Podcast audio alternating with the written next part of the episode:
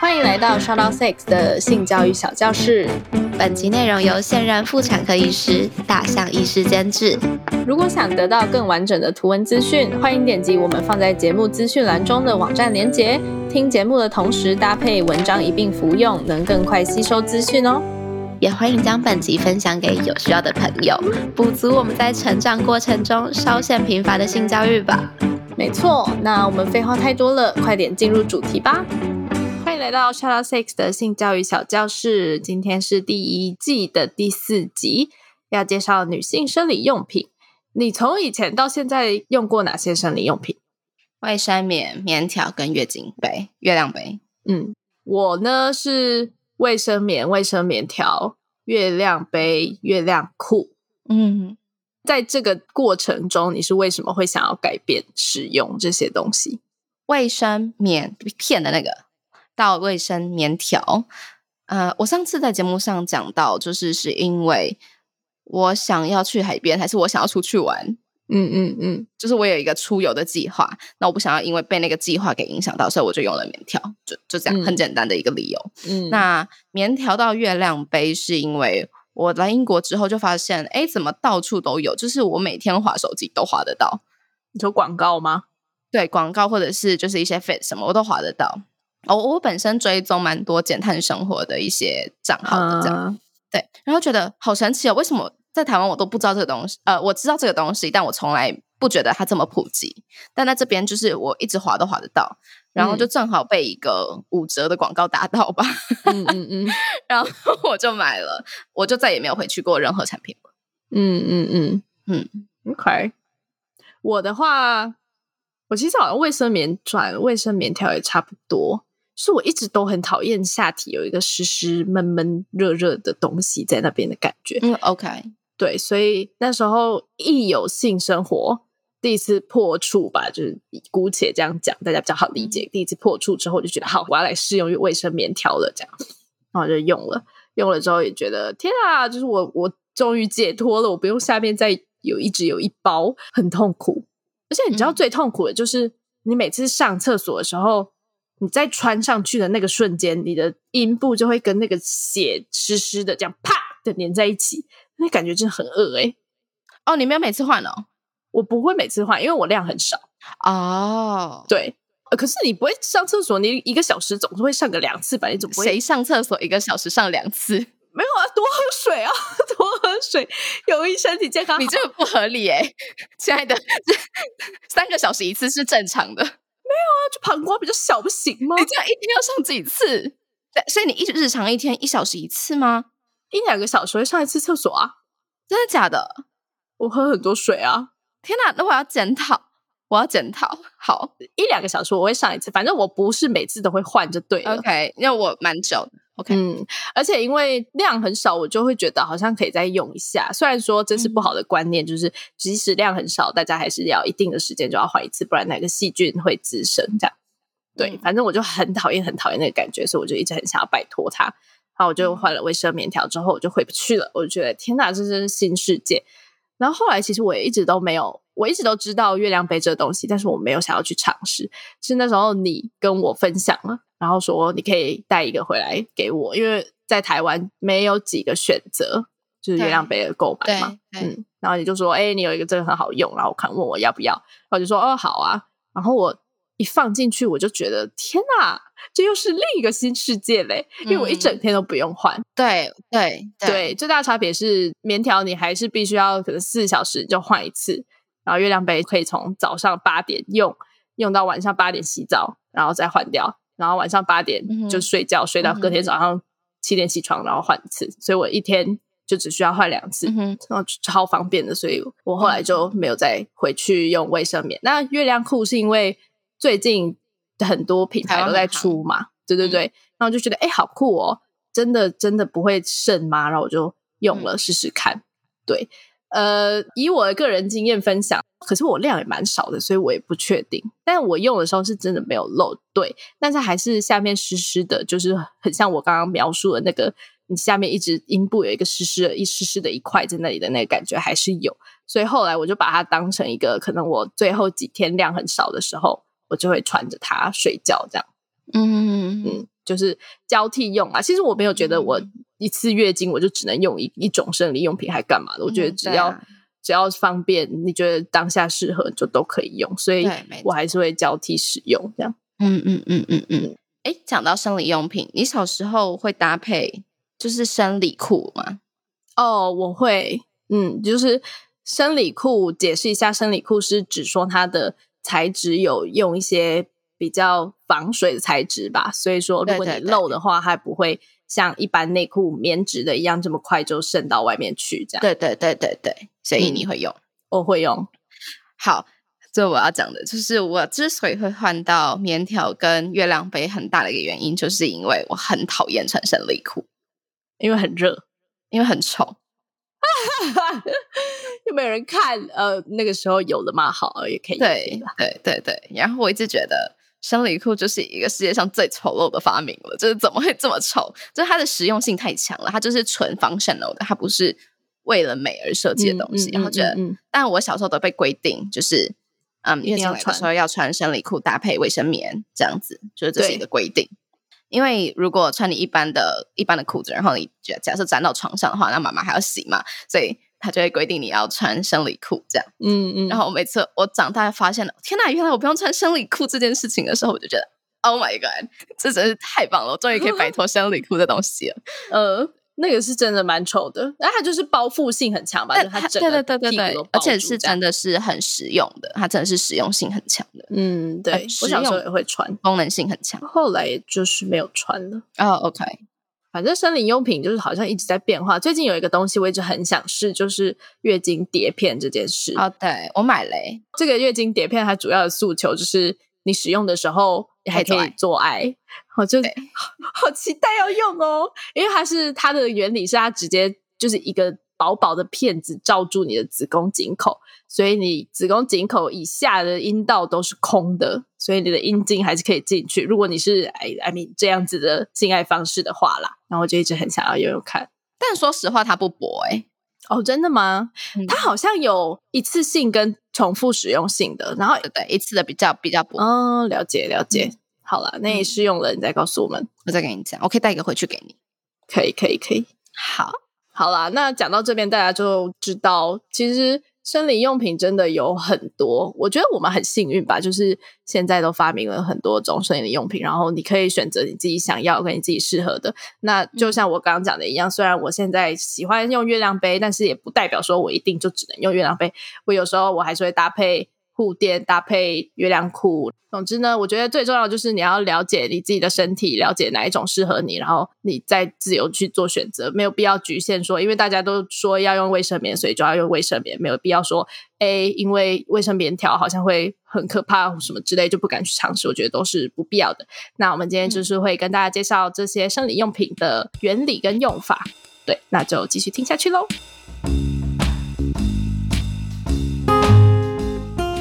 上集我们介绍了月经的形成以及伴随着月经而来的种种现象。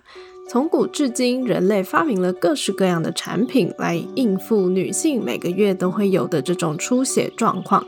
而基本原理呢，其实都是以某种容器接住往外流出的经血，以免女性每个月有一周左右都得生活在血滩之中。而这些产品，我们统称为女性生理用品。多亏现代技术的进步，我们得以挑选自己喜欢以及适合的生理用品来减轻月经来袭的不适。常见女性生理用品依据使用方式可以有好几种分类的方法。若依照重复使用性来分的话，用完即丢的一次性生理用品有卫生棉、卫生棉条；而可以长时间重复使用的生理用品则较多种类，包含了。布卫生棉、月经裤、月经量杯、月经碟片等等。那若依照放置方式来分的话，可以分为放在阴部之外的生理用品，以及放在阴道里面的生理用品。那我们以下将会依照放置的方式来一一为大家介绍。首先，先来介绍放在阴部之外的生理用品。第一个是抛弃式的卫生棉。抛弃式卫生棉是在台湾最普及的生理用品，使用率高达百分之九十 percent。也就是说，十个人里面高达了九位都使用抛弃式卫生棉。那使用抛弃式卫生棉的好处有好上手、好更换等等。使用方式是将抛弃式卫生棉粘贴在内裤底部，让它承接流出体外的经血。而抛弃式卫生棉主要的材质是棉状纸浆和高分子吸收体。那所谓的高分子吸收体呢，是一种吸收水之后就会膨胀，并且把水锁在里面的化学物质。这就是抛弃式卫生棉之所以可以有大吸收量又瞬吸的秘密了。而也因为这种高分子吸收体，我们在使用抛弃式卫生棉时，经血的血量看起来都会特别多。但事实上，女性的经血量在一般正常状况下，一次经期大约是二十到八十毫升左右。如果说你在一次经期间来的血量超过了八十毫升，那可能就是异常的状况了，建议可以寻求专业医师的协助。与此同时，使用高分子吸收体这种化学物质所造成的有一个大缺点，就是它很不透气。经血排出体外的时候就会接触空气嘛，而血液对于空气中的细菌而言是非常有营养的培养皿。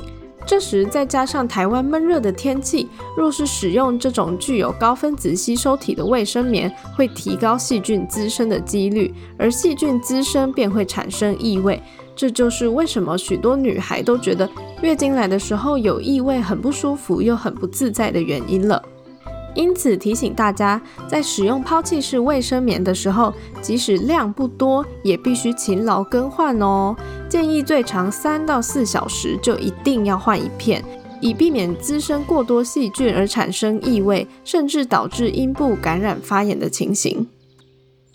再来，第二个要介绍的是布卫生棉跟月经裤这两个东西，跟抛弃式卫生棉一样，放置在阴部之外以吸收经血的产品，还有布卫生棉和月经裤。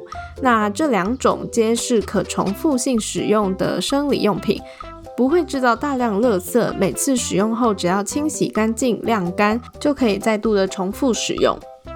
那布卫生棉跟月经裤两者不同的地方在于。布卫生棉通常是做成如抛弃式卫生棉一样的形状，那使用方式其实也类似，可以固定在不同件内裤上。而月经裤呢，它则是一体成型的一件适合吸收经血的内裤。它们的主要材质通常都是吸水排汗的布料，或者是纯棉的材质，搭配防止经血外流的胶条技术。那这两种生理用品的好处呢，都是比普通的抛弃式卫生棉还要更透气，这样子也比较不容易产生月经来潮时阴部长时间闷热的状况，也能减少异味的产生。布卫生棉在使用的时候，如果有瞬间经血大量涌出的情况，呃，因为它不像一般的卫生棉一样使用了高分子吸收体作为材料嘛，因此它的瞬吸量会比较小。这时我们可能就要稍微让它吸收一下，等它一下。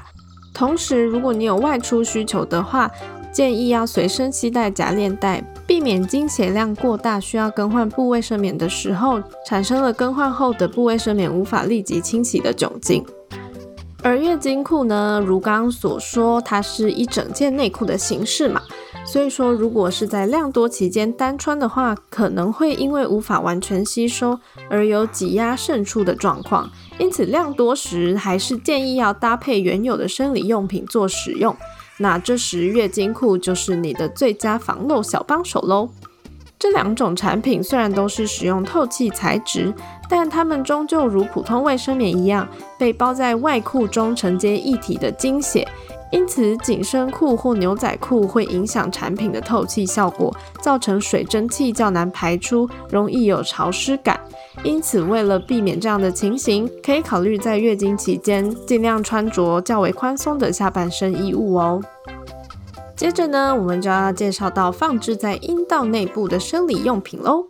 这种生理用品的另一种说法是侵入性生理用品。很多人在认识这类生理用品时，第一个反应就是：哈，放在里面不是会一直感觉到它的存在吗？这样不会很痛、很不舒服吗？嗯，这边跟大家介绍，阴道内部呢，其实只有前三到五公分有密集神经的分布，再往里面去，其实神经分布非常少。因此，神经分布很少的这区又被称为是无感区。那我们的卫生棉条及月亮杯这种生理用品，就是要放在这个区段。如果说你放置正确的话，是完完全全不会感觉到它们的存在的哦。如果说你放进去之后，还是会感觉到下体有异物存在，那就是你放的位置错误了。听到这里，你可能觉得很疑惑：既然阴道内那么不敏感，那性行为的性愉悦是从哪里来？嗯，简单的说，人体受到性刺激的时候，会引发额外的生理反应，而这个生理反应跟基本的身体构造，并非是大家一般认知中这么简单的关联的。那这部分我们之后会再跟大家说明哦。好的，那接着你可能又会担心，哈，我把生理用品放到里面去，那我要怎么拿出来？会不会就拿不出来了？拿不出来怎么办？嗯，这边要再跟大家介绍一个前几集没有仔细说明，但也跟阴道息息相关的构造。这个构造称为骨盆底肌群。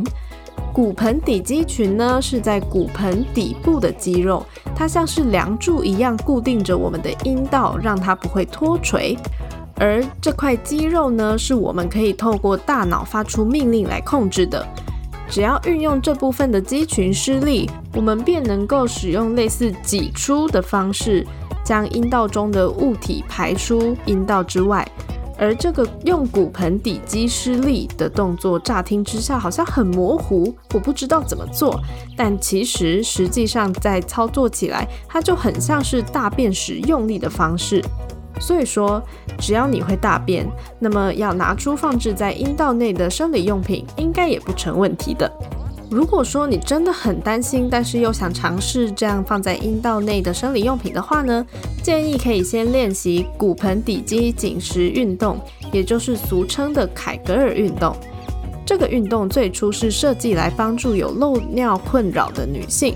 但除此之外呢，总的来说，它也可以让我们更能控制自己阴道周围的深层核心肌肉，而学会控制骨盆底肌还有许多其他的好处，我们将于下一集跟大家分享哦。那现在了解了侵入式生理用品的基本使用方式，接下来我们就一一介绍各类放置在阴道内的生理用品喽。首先，卫生棉条。卫生棉条是于欧美国家最普及的生理用品，它的主要成分是棉、人造纤维，或者是这两种材质混合而成的。它不含有抛弃式卫生棉中常见的高分子吸收体这类的化学物质，因此卫生棉条吸了多少血，看起来就是多少血。但使用卫生棉条的时候，基本上你是看不到它的，因为它是放置在阴道里头里的嘛。它会在经血经过阴道流出体外之前，直接捷足先登的吸掉你的经血哦。不过呢，也因为它的原理是吸收，因此除了经血之外的其他阴道分泌物也有可能被棉条给吸收掉。在之前的集数中，我们有提到过，阴道的分泌物有一个很重要的作用，是为了帮助阴道抑制细菌。所以说，使用棉条时也得时常更换，不要让它将阴道里其他的分泌物都给吸收掉了。建议卫生棉条最长放在体内不要超过六小时，不可以放置在阴道里面太久。如果说棉条除了经血外，还将阴道中的其他分泌物都过度吸收掉的话，可能会造成阴道环境的改变，而阴道环境改变就有可能会导致感染。卫生棉条的底部呢，通常会有一条细细的棉线，让你在更换的时候可以拉扯那条线，就可以轻松的将棉条取出。有些人没有使用过棉条，可能会担心说，哎，那这条线有没有可能会断掉？但其实呢，如果是经过认证的卫生棉条，都会在制造的时候经过载重测试，一般可承受高达三公斤的拉力。如果真的因为意外而不小心弄断，也不用太担心。因为棉条放置的位置其实在阴道口附近而已，一般不会放到太里面的位置。所以说，只要稍微腹部施力，就可以将卫生棉条推出阴道喽。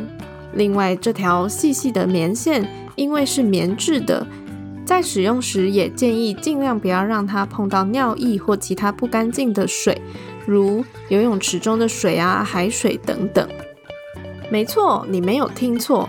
卫生棉条的优点，除了不会让阴部长期处于潮湿闷热的环境，或是因为体积较抛弃式卫生棉小了许多，因此垃圾量也相对减少许多之外，最为人称道的优点就是使用棉条时，我们的行动将不再受到月经而局限。